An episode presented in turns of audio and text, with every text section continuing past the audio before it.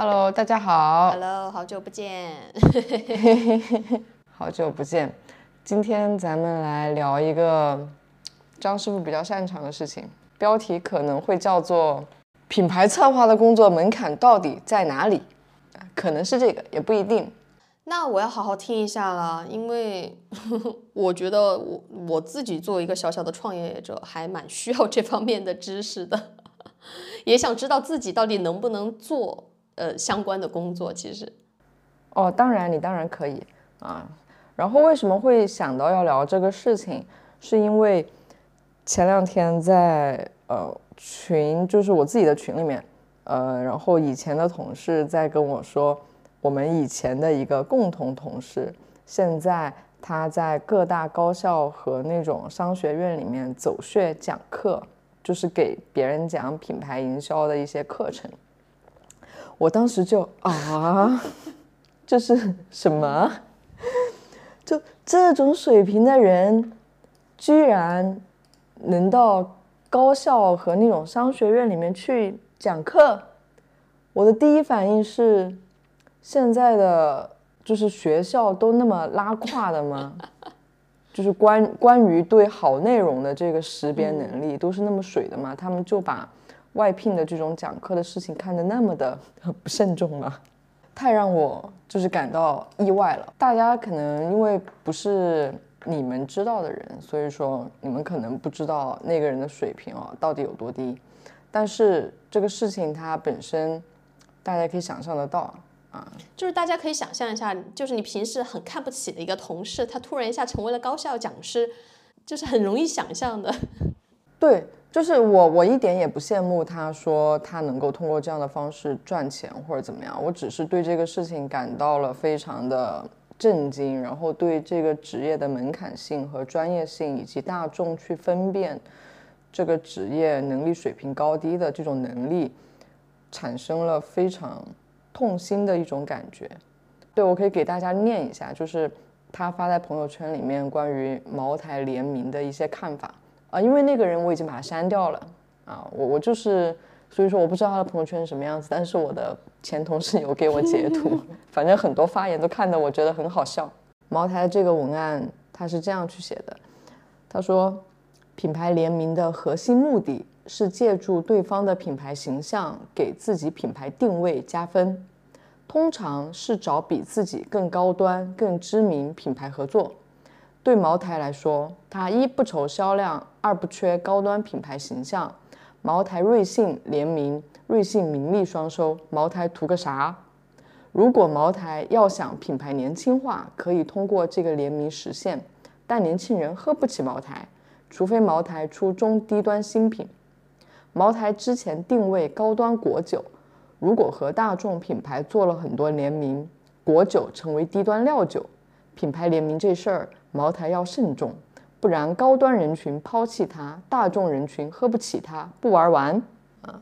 我想问一下，你听到这个什么感觉？就非常真实的说，我真实的说，就是我没有办法评价它的好坏哎，因为因为我太不懂这个行业了。我如果我可能如果就作为他朋友圈里面的一个路人的话，我会看到我说，嗯，好像有点道理。Yep, yep, yep, yep，是的，是的，是的，就是这样。所以说，但是。如果说让我来评价一下啊，就是他说了个屁，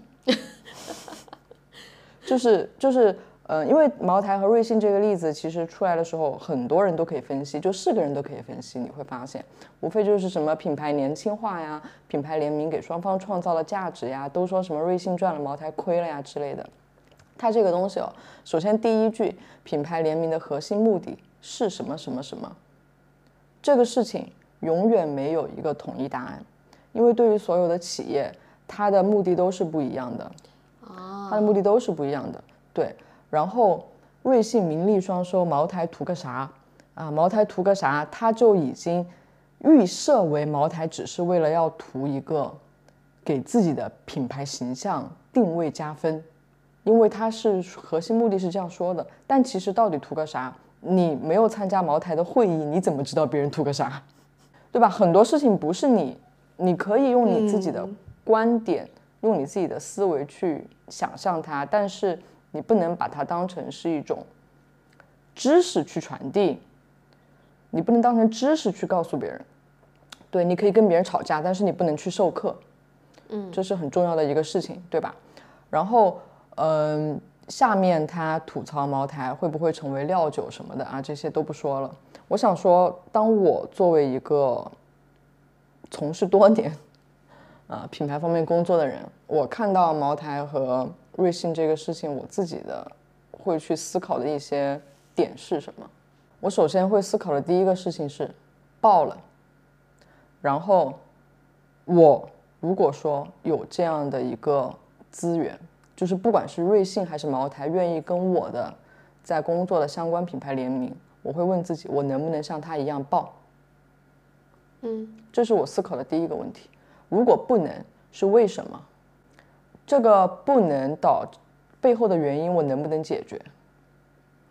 呃，最后盘下来，我的答案是报不了，或者说没有像他那么报。然后原因是什么？我自己也会去分析它，啊，因为不便透露我是在从事什么样子的品牌工作，对，所以说就不能非常详细的展开跟大家聊。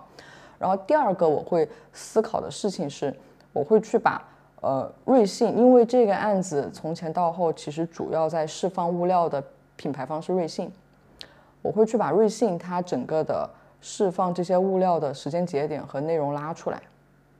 然后我会去看他为什么要在这个时间段主动去释放这个东西，匹配网络上相应时间段的一些舆论方向，然后看它的这个释放是不是最优的一种选择。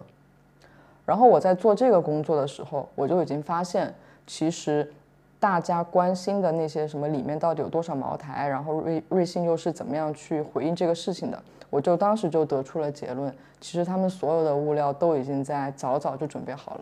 嗯，所以说这件事情其实瑞幸它预判了大众的所有反应，所以说它每一个节点都能非常快速的有物料出来，啊，就是我会去分析它的传播节奏和它品牌自己的一个动作，对，然后第三个是我会我会继续站在茅台方去想，在白酒行业里面可能后续会发生什么事情，我当时就嗯在自己的另外一个小区里面，我就在说。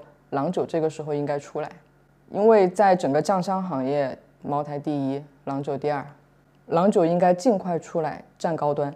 结果当天下午，白酒行业郎酒就发文章了，就是就是讲他坚定高端路线，真假的？真的，我有聊天记录的，我有我说郎酒应该这个时候要出来干嘛的那个聊天记录的时间和郎酒发在我说的那个之后发这个公关文件的那个。呃，耗子的那个发布时间，对，这是我去思考这样的一个营销事件的一个逻辑，而不是说你单单的说什么啊年轻化，然后，呃，什么你要找比自己高端的品牌去联名这种屁话，哪是正儿八经做事情的人？需要需要说的也是，我仔细想一想那些点，我也能想到。对啊，所以说我真是跟你说，你你坐这儿两个小时，给我分析一下茅台和瑞幸的联名，你也可以写出来不比他差的东西。但是这种水平，他就可以去授课。是，你不觉得这个事情就很扯吗？哎，我比较好奇，像高校里面会有品牌营销这个专业吗？有有市场营销这个专业，然后像一些任课的老师，他们也的确会在社会上面去找一些人，然后来到学校里面去给学校学生们上课。他有时候会直接，甚至他有时候会去找一些博主，就是网络上面他能触及到一切还不错的这种人，他都会邀请他们去分享。然后也会有一些什么商学院这种，他们周末的时候不是会开课嘛，有很多企业家。然后也会有很多，他们会跟很多的类似于像咨询机构或者是智库的机构，会邀请一些老师，嗯，去给到这些企业家上课。但是那个课程就，嗯，我会比他们讲的更好。我因为我看过课件，嗯，就说实话啊。你不知道，我现在在我工作的那个文创园，因为我是在一个园区里面嘛，每两周都会开一次那个商家代表大会，大家一起来讨论 如何来。运营这个园区如何来获取流量？如何来打造品牌？上面在大会上面，就是各个商家发言非常的积极，非常的踊跃，而且讲的头头是道，在那个白板上面奋笔疾书，那个思维导图啊什么什么的写的可多了，就看似好像每个人都是所谓的营销大师，其实我就觉得蛮奇怪的，因为我对这个事情其实是很有敬畏之心的，我自己不懂或者是不确定的情况下，我一定会咨询专业的人，但是。就感觉现在人人都可以做这个事，好像完全没有什么门槛哎。嗯，对啊，就是好像这个事情就显得没有什么门槛。我也自己也在思考这个事情哦。其实我觉得有两个我自己的感受吧。第一个感受呢，就是我发现现在的人太容易拥有某种意识形态了。嗯嗯，可能这个现在听起来跟。品牌策划这个事情没关系，我我我我解释一下哦，因为我们每天都会通过各样各种各样的媒介去收到很多的一些观点，上网方便了嘛？但是我们看到的绝大多数的观点，它好像不用你的经验和你的经历去支撑，这个观点也成立。嗯，比如说仇视资本家。对，其实就即使你没有被资本家对你真你没有被真正的剥削过，但是你一旦看到这种言论，然后你就会认为它是对的。你看多了，你就会觉得它是对的。真正的剥削是什么样子的？就是为什么会有资本家剥削劳动力这种说法？在十七、十八世纪的时候，那真的是童工六七岁就得上工了。呃，我我说的比较片面哦，它背后也有很多原因，但是片面的现象就是童工六七岁就上工了，然后那些奴隶真的是带着铁链脚链，那个是真的剥削。所以说资本家的形象在最开始的时候诞生的时候就不是很好，然后再加上最近几年的这种什么九九六呀啊这些事情，现在大家碰到这个名字就会觉得它就象征着罪恶。嗯，我相信大家是很有感触的这个事情。然后像很多毕业的毕业的学生，他可能都还没有真正的参加到工作里面，他就已经被这种意识形态洗脑，导致在一个正常的工作的这个身份里面，他都无法接受别人的指导、批评和建议。哎，那所以现在我们嗯出现的那个现象叫做什么？零零后整顿职场。是有点这个意思吗？当然有点这个意思了，就是这已经形成了一种呃意识形态，就是你不用亲身的去经验它，但是你说出来就会显得非常的有道理。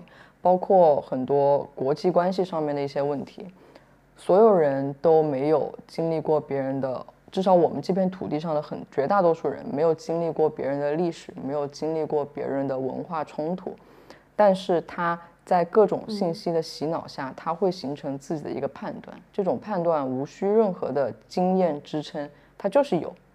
然后品牌这个事情，现在其实也是这个样子的，因为大家都在接触各种各样的新媒体，就现在品牌传播的各种工具就是大家所使用的工具，所以说你会非常容易的陷入到各种的观念和方法论里面。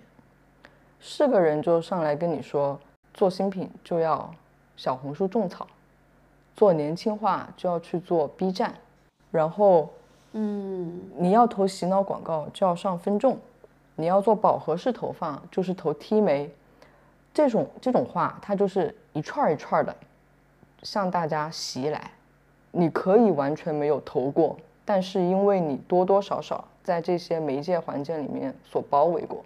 然后洗脑洗多了之后，大家都会知道哦，这个事情好像就是这样子的。他说起来就非常的朗朗上口。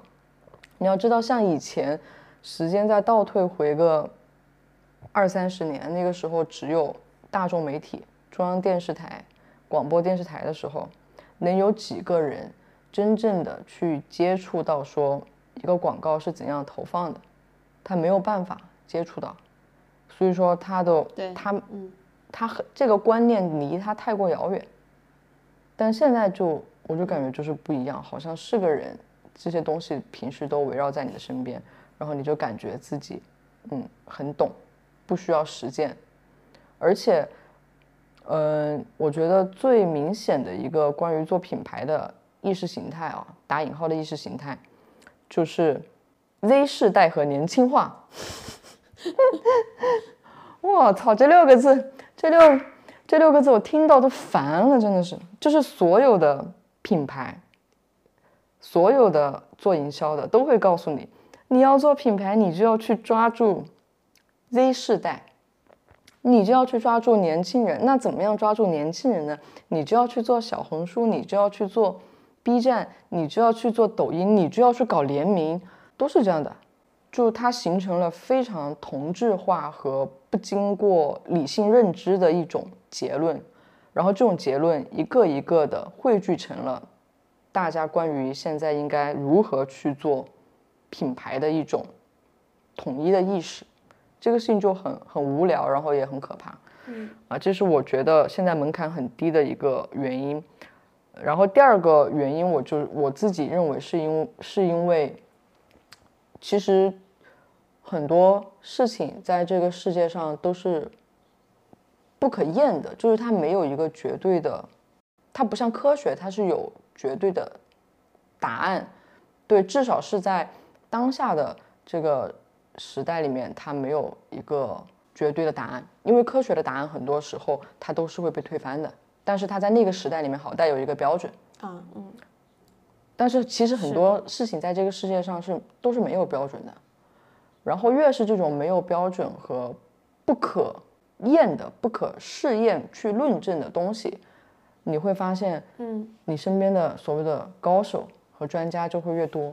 我自己感觉，比如我随便举例子哦，比如说星盘，比如说算塔罗，啊，比如说甚至说中医，然后甚至说包括 像什么心理学，啊，当然也包括什么品牌营销，都是属于这种类型的一些学问吧。哎，还包括什么风水？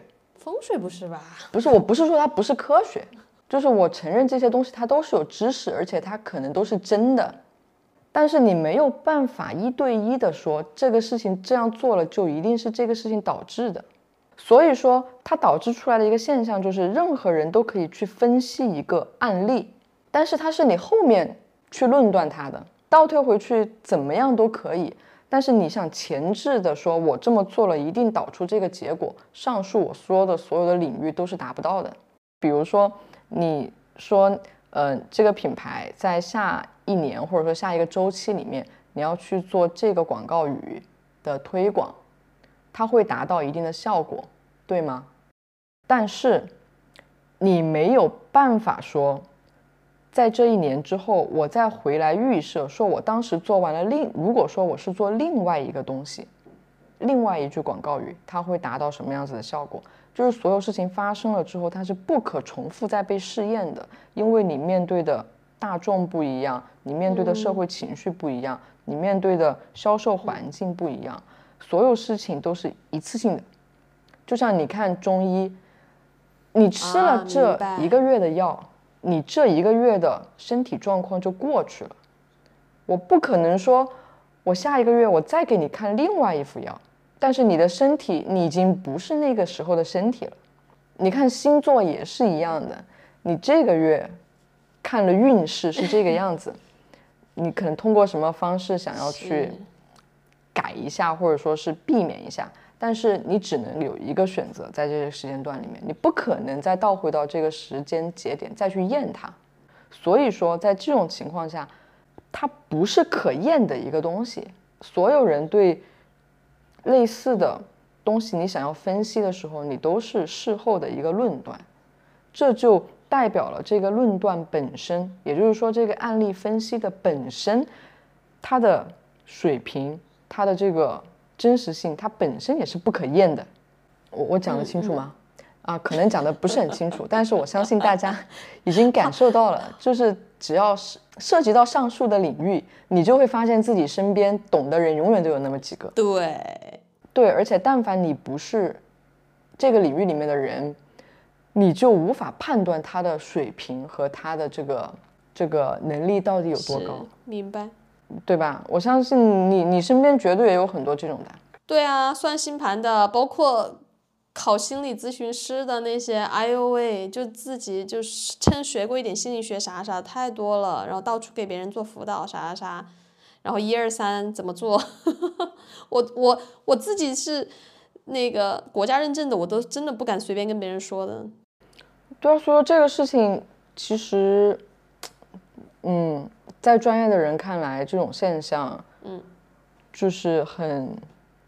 很很无奈，很很心痛吧？对，很无奈，很心痛。我就是很很对，很心痛。你会看到错误的知识和错误的一些观点，给到了明明很需要他的人，但是很需要他的人却无法分辨这些东西。对，这就是这就是我为什么想录这个播客的最大的原因，就是我很心痛。我要跟大家肯定是要跟大家分享怎么样去辨别水货和怎么样提高自己的呀，要不然我录这个播客干嘛？吐槽吗？对啊，我们也愿意听吐槽，但是你也讲点干货吧。哦哦哦哦，你要是哪天能点名指姓的吐槽的话，那就更爽了。嗯，未来吧，等我哪天退休之后。好的呀，期待。然后前昨天的时候，昨天还是前天，我不记得了，反正就是。呃，以我一个做生意的一个朋友，他是在自己创业的，他突然来找我聊天，他就说他最近这段时间见了很多 For A 的做广告和做策略、做咨询的人，然后他就说，他说真的很很失望，哦，就那些人讲的东西都是一个模子的东西。对一个模板的东西，而且他们讲的东西都非常的不结合他的客观和真实情况，也不结合他的行业。但是我们并没有具体的去问他，他们到底讲了什么，因为问了也也没有用。就是我大概也知道，他说，他就他就说，为什么就是这些人可以那么的不自知自己的水平？他。在跟他们交流的过程当中，感受到的是这些人的极度自信，对，而不是说我真的想要去跟你探讨和帮助你什么东西。嗯，对我那个朋友，他之所以能够分辨呢，我觉得有有几个原因，就是因为第一个他自己本身以前也是做设计行业出身的，多多少少知道一点，然后第二个就是他自己投入到。他现在所处的这个事业里面也有蛮长的一个时间了，所以说他对业务是比较了解。然后第三个就是，呃，他阅读量也蛮多的，而且他看得懂我的内容 和我说的话，所以说我相信，就是这个，嗯，怎么说呢？认知水平，我觉得还是就运用理性的水平还是有的。所以说我我还是比较相信他的判断。然后我就问他，我说。你为什么要去找这些人聊呢？嗯，因为我在我的印象里面，我觉得他不是会去向 Four A 公司去找方法的人。我说就是单纯为了聊一聊，找灵感嘛。他说对，我就是猎奇的。然后我后来又问了他一句，我说对面的应该都是叔叔吧？他说对，无一例外都是叔叔。哦。我没有别的意思啊，我那个朋友是是个男生，嗯，我觉得他非常的好，嗯，是个直男，我觉得他非常的好，嗯。但是我其实蛮好奇，就是我们这样的小微型创业者，应该怎么样去做品牌营销这件事情？当我需要的时候，我就自己按照我自己现目前的情况去做就好了吗？还是我我得去找公司找专业的人士 来咨询？哦，你这个问题，我今天还问了一下我另外一个现在在自己创业做生意的一个朋友，也是做快销的。呃，我们以前也是同事，我就问他，我说，梁总，是不是从你自己开始做生意以后，你就越来越觉得什么品不品牌的、V 不 VI 的这个事情毛用没有，点都不重要，至少在未来很长的一段时间里面都不重要。嗯，我会问他这个原因，是因为他以前跟我是呃一个部门，做的工种其实也差不多，啊，以前我们会很纠结这些事情嘛，什么品牌的广告语呀，什么 VI 啊，然后什么定位啊，然后中，然后什么物料啊这些东西。他回答我说：“是的，点都不重要，我现在完全不关心。”他说：“至少是在现在的阶段，我完全想都不想想。”他就真的是不重要。我跟大家说一个可能比较离谱的事情哦，就是一个大几十亿甚至百亿的快消品，它可以没有悲哀。哪一个啊？你举个例子呢？我不告诉你，啊我，没有办法告诉你。不，你我不剪进去，你告诉我。他没有 VI 是什么意思啊？他有，那没有 VI 手册，你信吗？只是有一个 logo 而已。但是它总有一个那种呈现的标准吧？我明确的告诉你没有，啊，就是没有。天哪！所以说你去迷信，对你去迷信这个事情，我不能说它完全没有用，就是你要分辨出在你当下的阶段最应该做的事情到底是什么，明白。这个东西就非常的重要。嗯然后，作为一个老板，应该如何去分辨，就是你要招的这个品牌营销的所谓的员工啊，他的一个能力。首先，第一个事情就是回答你刚才说的那个问题：你是应该找一个专业的公司，还是应该说自己该怎么做就怎么做？嗯，那我给到所有的初创企业的老板的一个建议就是，你该怎么做就怎么做。嗯就是赚钱，持续健康的赚钱，就是最重要的事情。而且所有老板，所有老板啊，你不要以为自己不懂。当一个老板，你的第一件事情，你每天想的你一定是怎么去赚钱。营销的本质目的就是为了赚钱。你在想怎么赚钱的时候，你想的就是怎么营销，不是广告和小红书上面才叫营销。这个是极端错误的一种思维啊！但是它叫营销，不是它不是只有这个东西叫营销。呃，所以说第一点是你不要觉得自己不懂，你也不要觉得自己写不出那种像案例一样所谓的文案，你就是不会文案，不是的，你一定会的。你在怎么样去向客户介绍你的产品的时候，你的文案和你的卖点一定在里面。这是这真的是，嗯嗯，所以说我的第一个建议非常明确，你要相信你自己是懂的，你不要相信你出去找一个什么破公司能够帮你解决这个问题，它解决不了的。嗯嗯，这是第一点啊。第二点就是，如果说当你到了某一个体量的时候，你真的需要去包装一下，真的希望通过广告的力量，或者说通过嗯传播的这种力量，去要开始建立你的形象，你想跟别人持续的拉开差异化啊。当然，前提是你的供应链、你的成本、你的各方面渠道都非常好了，你能够接得住这个后面这个阶段的发展啊，你去做这个事情。那你再去招人的时候，我觉得第一件事情就是你要问他他做过什么，他做过几次，他在做以前的品牌营销的这些事情的时候，他花过多少钱？我我讲得清楚吗？很清楚。就是你就问他，呃，CNY 春节的营销你做过几几次？你就问他做过几次？新品上市的推广你做过几次？然后每一次你花了多少钱？嗯，他是花过几十万，还是花过几百万，还是他手上花过几千万，还是他手上花过上亿？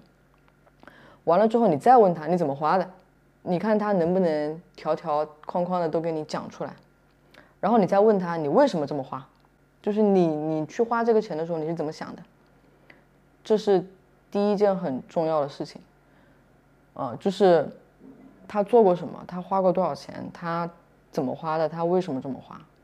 第一个，他花过多少钱呢？我是认为花过的钱越多，就代表他曾经做过的这个量级大概是什么样子，而且他花过的钱，他应该要匹配你自己准备在这个事情上面花的钱。你不能说你就打算每年花个几十万去做做这个事情，你去搞一个只花过几万块钱或每年要花上千万的人来跟你做这个事情，那做不到一起去的。哦，是吗？那当然是啊，你让我现在来给你做，那我我我在你这里一文不值，你没钱给我花呀，大概就是这个意思吧。那所以说这个事情就呃很重要。第二个是你在问他他为什么这么花的时候，你可能没有办法去还原那个场景，去判断他花的对不对。但是在你跟他的沟通过程当中，你能够了解到这个人的思维和他的一个重点。嗯，就他为什么这样去做这个事情是非常重要的。你也可以从他的这个回答和他答案里面看到他的价值取向，看到他对这个市场的一个判断。嗯，所以说我觉得基本上我给老板的建议大概就是以上两个吧。嗯，你有你有收获吗？我的答案。第一点其实对我鼓励非常大，第一点对我鼓励太大了，就是所有的老板都要相信自己是懂的。你说的有道理，我是懂的呀老板真的懂的是做这个做这个企业做这个公司的人，有哪个外面的公司能够比他更了解自己的产品啊？不太可能吧？不可能的呀，怎么可能呢？对，就就嗯还蛮鼓励人的啊，所有的小老板们，就反正把我这个小老板鼓励到了。这真的不是在鼓励，这是我自己那么多年也见过一些老板之后我的一个感受。明白，嗯，当然我只局限在做实业的这些老板哦，呃，不做实业的老板我我没有这个发言权，我敢那么说。像一些什么做咨询的呀，或者说做其他的一些，呃，我就不敢那么说。但是每一个做实业的，我都是这样认为的。嗯，因为他要做产品，像嗯比较小型的企业或者说是生意的话，你可能只是缺少一个思维清晰的人跟你聊天。明白，如果说你愿意 付费让我跟你聊天，嗯，我我能够做到帮你去把你所有有价值的东西帮你去提炼出来，就是我我站在一个更加理性的一个角度上，我可以帮你判断说，哎，这个可能会更有用，嗯，对，但是我没有办法去帮你创造的，我讲得清楚吧？所以说，我觉得呃，小老板们要想做这方面的工作，你去找脑子灵光和善良的人聊天，是可能会聊得出来一些东西的，啊、但是没有必要一开始就急吼吼的说我要去找一个什么。那，品牌策划团队，嗯，我要做一个非常好看的视觉，我从一开始就要奠定下我品牌形象的基础，嗯、扯淡，好多人骗钱就是这么被这么骗的，哎，也不能这样说，我听到两个关键词：脑子灵光和善良。对，这个很重要。脑子灵光就不说了嘛，善良，我觉得它的重要性是在于，善良的人才会真正的站在你的角度上去想问题，善良的人他思考的角度也会是更加对市场来说有用的，就是有有大爱。我我这样讲不知道，就这个感觉吧。善良很重要，嗯嗯嗯。明白，明白。去分辨一个品牌营销员工的这样的老板的话，可能真的就是那些呃所谓的大企业了，是吧？有一定量级的了。嗯，是因为往往是一些企业，他想要突破的时候，他才会去做这个事情。然后往往这个时候也是非常容易被忽悠的时候，哦，就被一些人忽悠的时候，我见过，嗯，太多了。但是我也不好，我也不好点名。没事儿，我们等张师傅退休了之后慢慢来聊啊。我相信我们的听众里面还是有很多从事品牌营销这个行业的朋友。那张师傅对于他们在这个工种上面，就如何真正的做去做提高，有没有一些建议呢？嗯，建议肯定还是有的。那这个建议可能就比较散了，啊，因为这个事情本身我就觉得，嗯，这种提升是非常需要时间去去去去长线的去做一个提升的。但是有几件事情，我觉得大家可以关注一下。嗯第一个事情就是，嗯，你需要有一项非常尖的技能。这个尖的技能就是指你真的有非常出色的广告语撰写的能力，或者说你真的有非常出色的长文案撰写的能力，或者说你真的有非常出色的稿件的撰写能力，嗯嗯，或者说你有非常出色的创意能力、脚本能力，呃，就我以上的举例，应该讲的比较清楚，就是你要有一个非常具象的能力到底是什么。PPT 不算啊，做 PPT 不算，美工就是就是就是正儿八经能够出街的东西，你要有一个这个能力。这个是我建议所有人挑一个去打磨的。具体怎么打磨呢？就是多看、多练，不是不是看书，看别人怎么做的，然后练，你就跟着练。像写写文章这个事情，你就收藏个二十篇，看看完了之后，你就结合自己的产品，你也别别别管事实到底是什么，你就直接写就行了。那张师傅，你最拔尖的能力是什么呢？忽悠人的能力。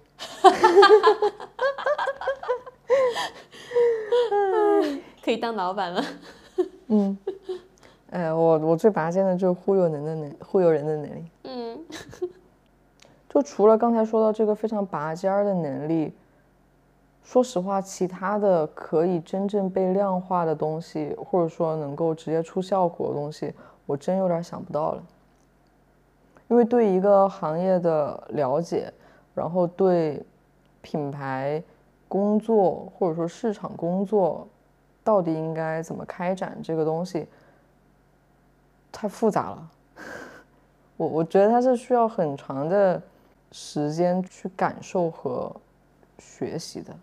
明白。还有一个能力，我觉得对于做品牌方面的也非常的重要，就是你对媒介的判断能力和你的专业知识。嗯，你这个非常了解，我觉得它也是一个非常尖的一个能力。嗯。就是现在有那么多的传播的方式，每一种方式都是一个学问，嗯，就像小红书，就像抖音，在这个上面做东西到底应该怎么做？不管是投流的机制也好，然后还是跟平台方的 IP 合作的一些门门道道也好，还是怎么样在这个平台上面去创造能够跟得上相应趋势的内容也好。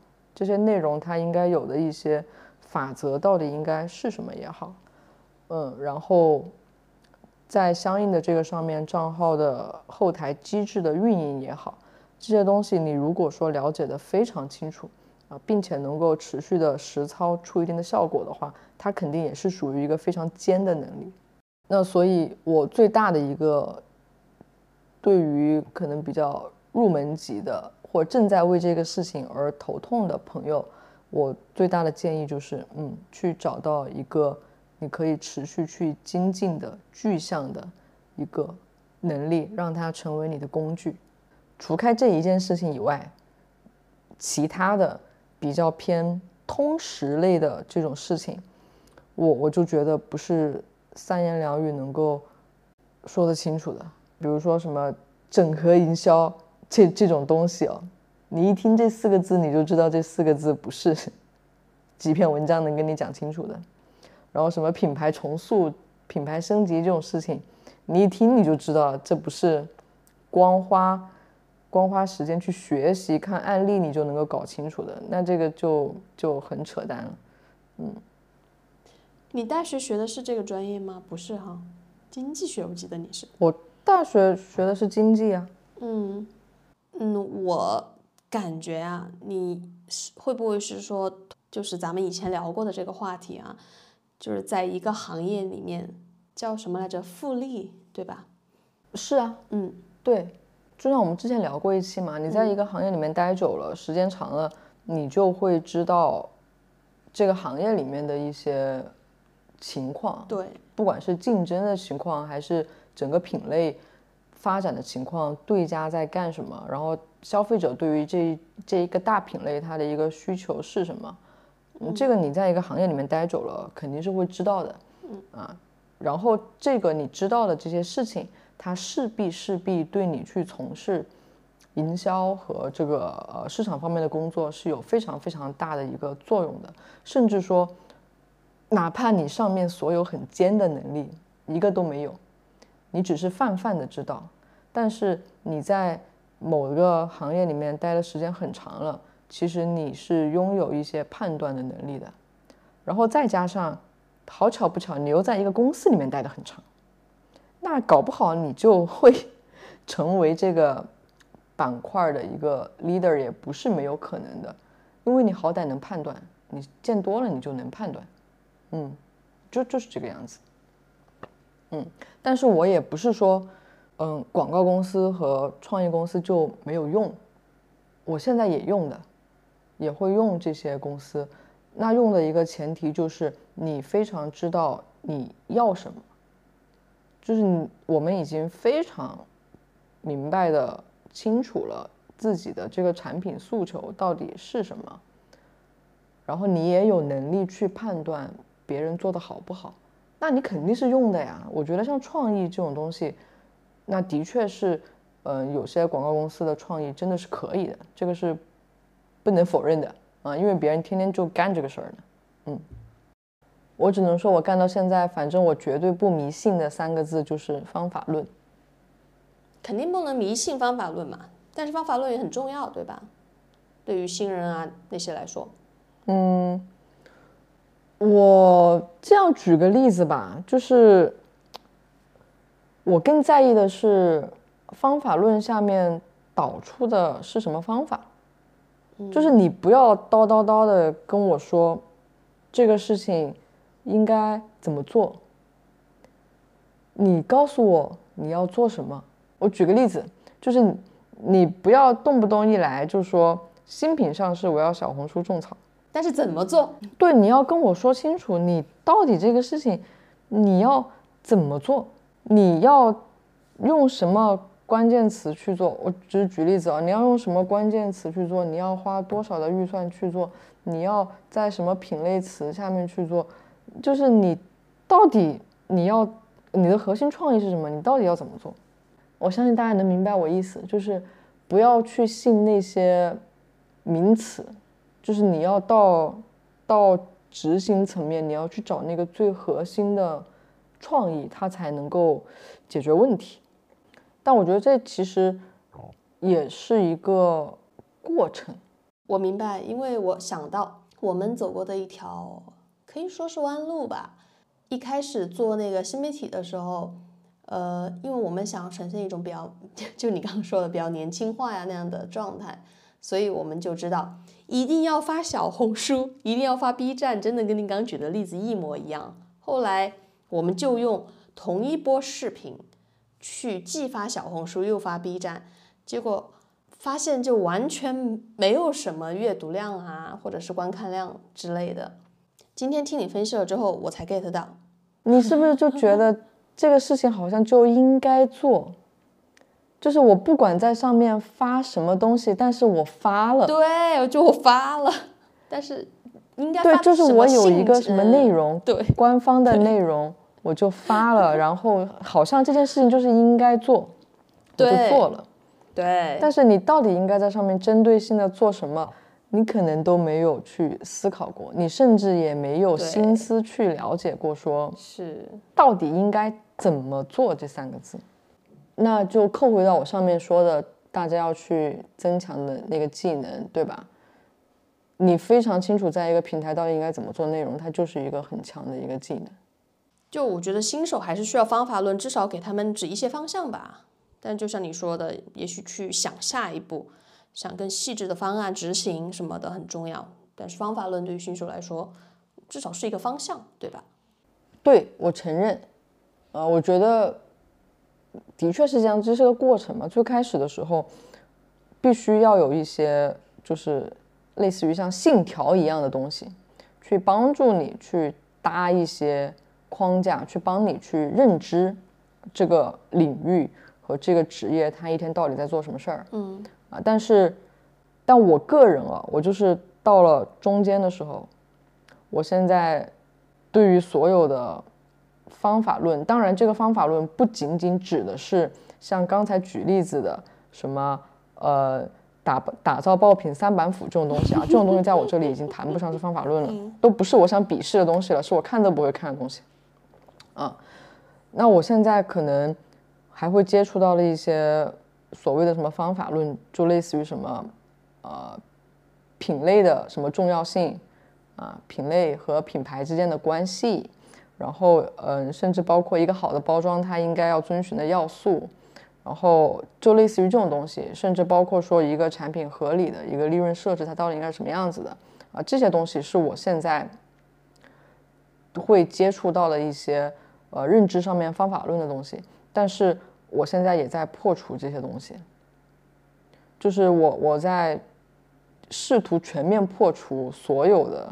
这种教条，不管这个教条是谁告诉我的，嗯，不管是不是嗯，谁告诉我的权威人士，嗯，对，我我都会尽量的不要去迷信它。原因就是，就像我刚才最开始的时候讲到的，很多东西你没有经验过，就像我最开始的时候讲到的，很多东西你没有经验过，你在。直接非常盲目的去信他，然后对号入座的时候，可能会很危险。所以说，这个中间是要有很多很多的方法和时间去体验的。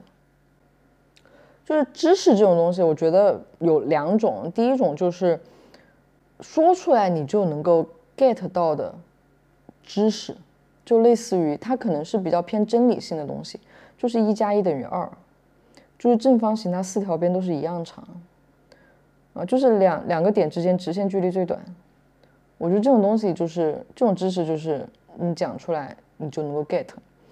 但是另外还有一种知识是是要去默会的，是要去体验的。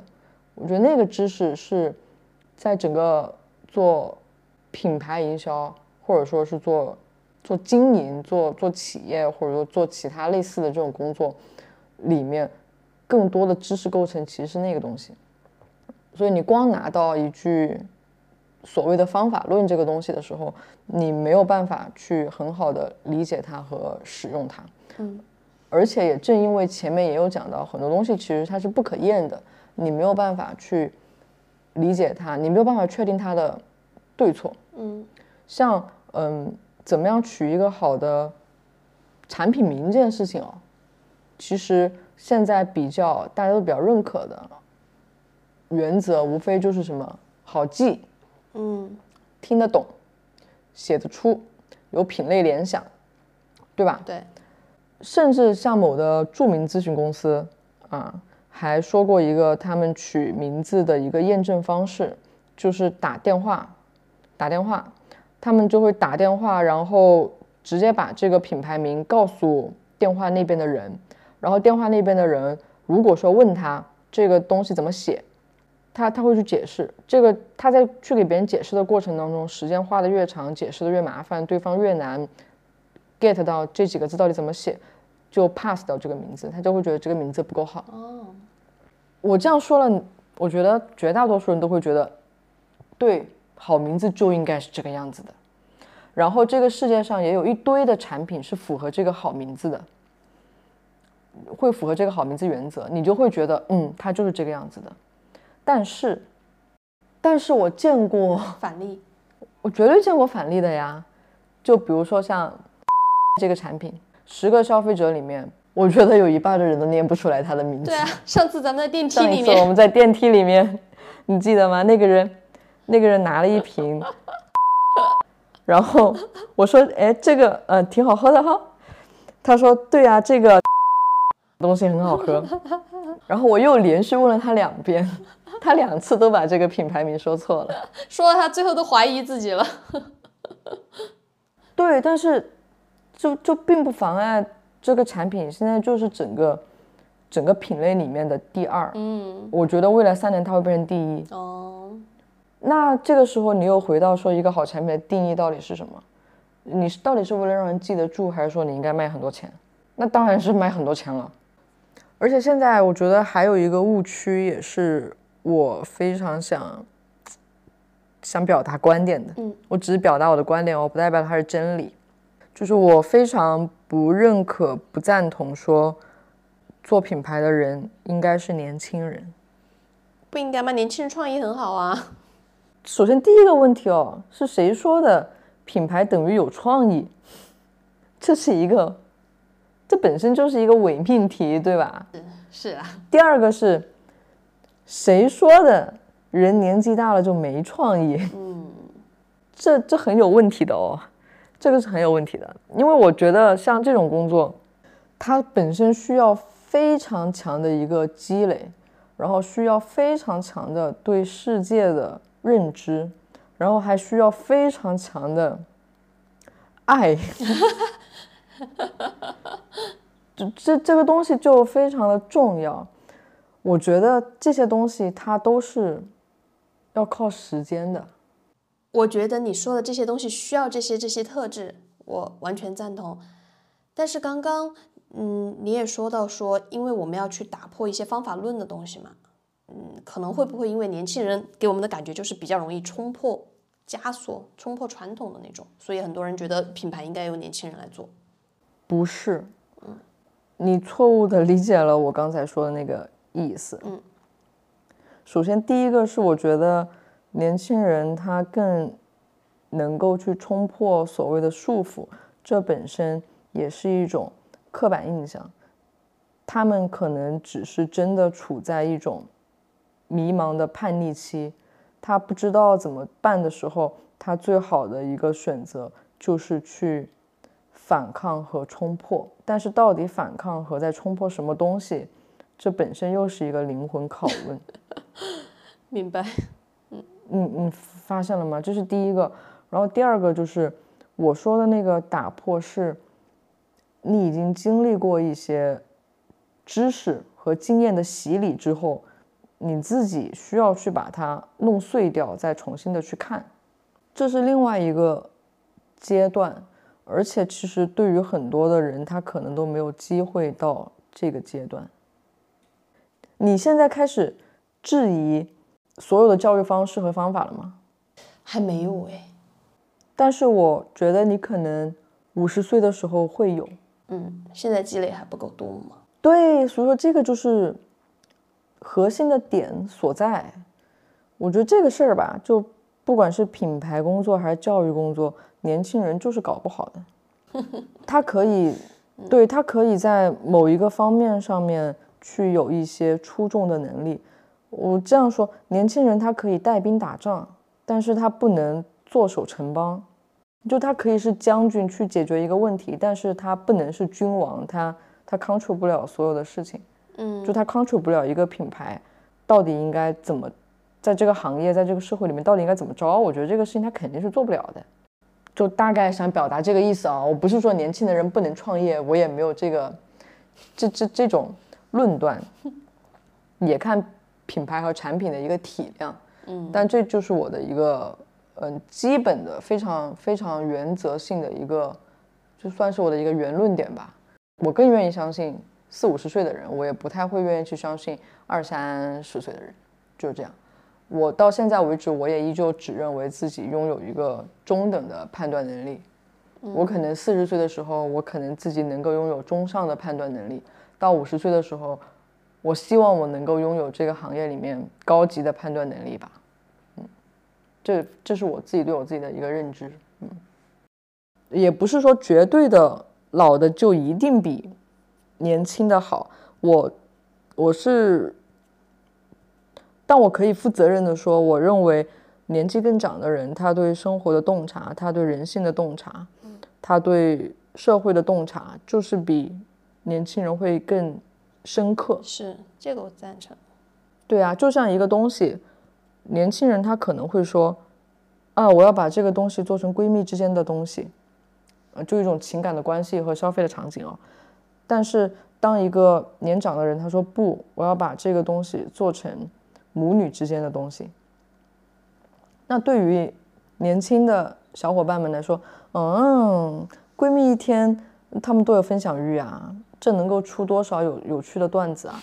但是年长的人，他可能他的思考角度是，每一个人都是孩子，每一个人都有母亲，每一个母亲都爱自己的孩子，她会觉得这个力量是更加有穿透性的。如果说你们觉得它不够洋气、不够土，年长的人他会告诉你说，那是因为你们自己针对这个东西的表达不够有创意。嗯，你就想着怎么样去把这个东西弄得有创意就行。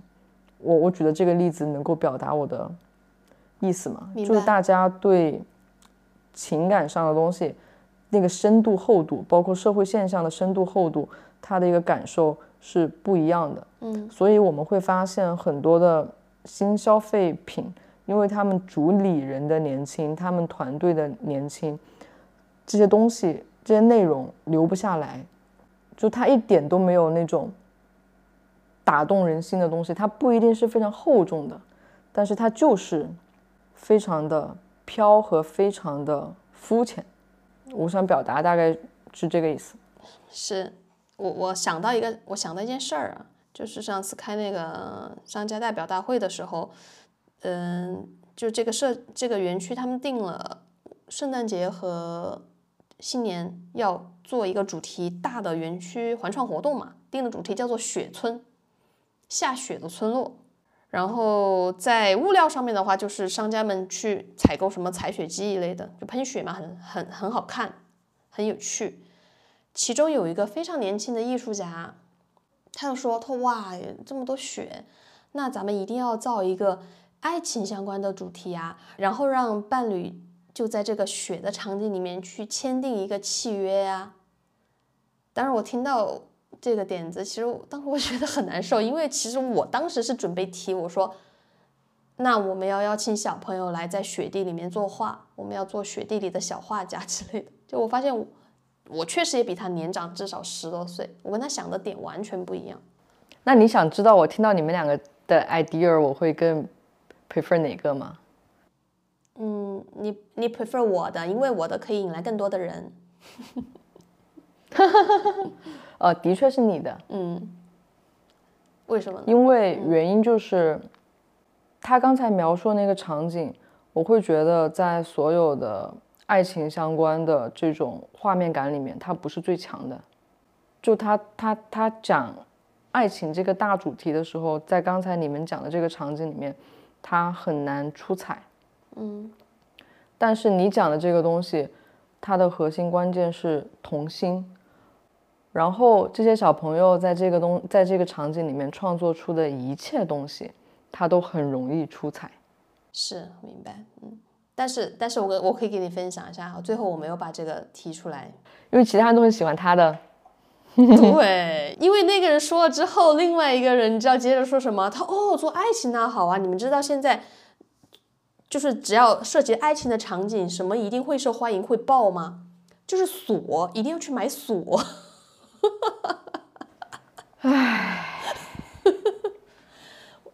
然后我就不想提了，我想着说我自己就做吧，我 我我懒得管他们了，我自己做自己的。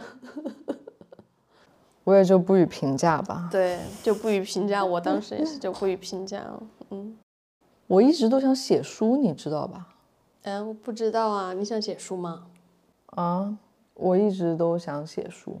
嗯，对，呃，我是从自己想写书之后，然后我才明白了为什么一本书一个人可以写十年。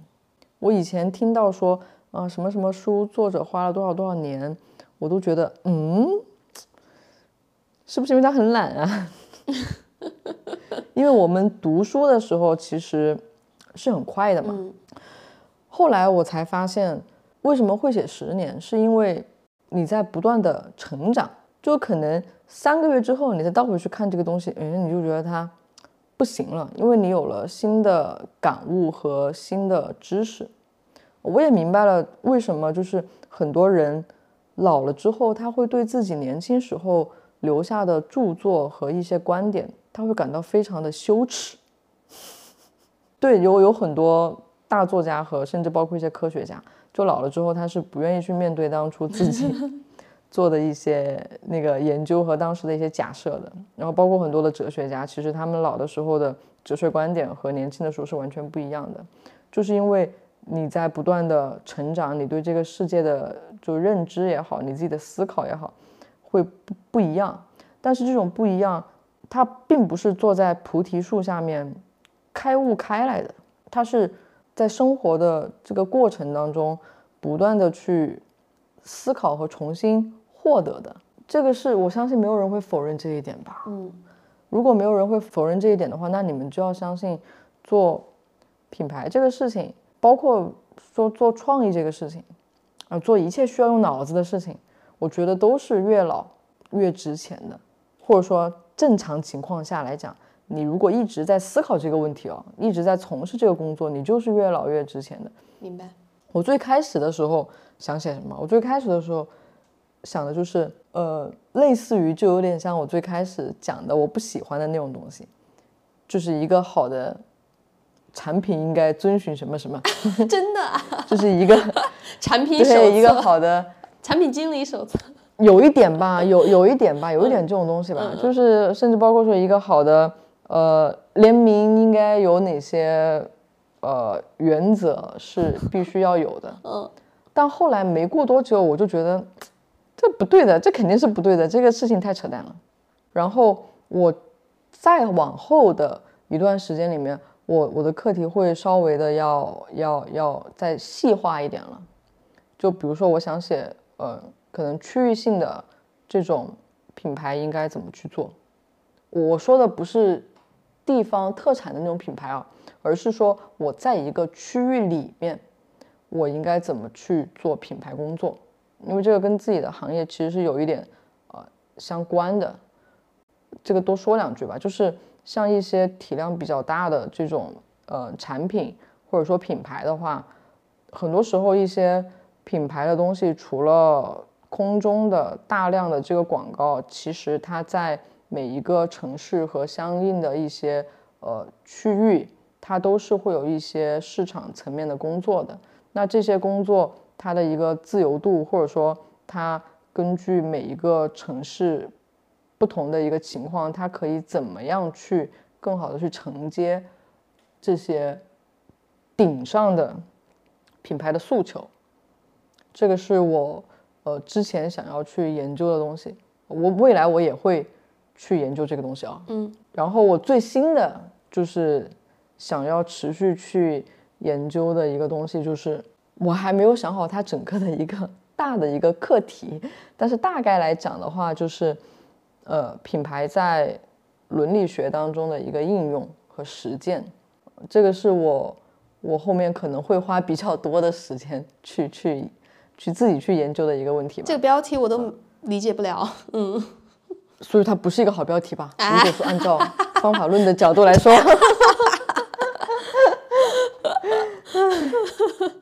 所以就是时间这个东西，它就是会帮你沉淀很多很多的东西。那品牌营销工作最大的门槛儿在哪儿呢？我觉得最大的门槛儿就是我们的心态，嗯，就从业者的一个心态，就是你要相信这个事情，它绝对不是你买什么一本书，或者说是发现了一个宝藏 UP 主跟着看就能够一蹴而就的。这这个事情就完全的就是不存在，没有没有这种这种好事的。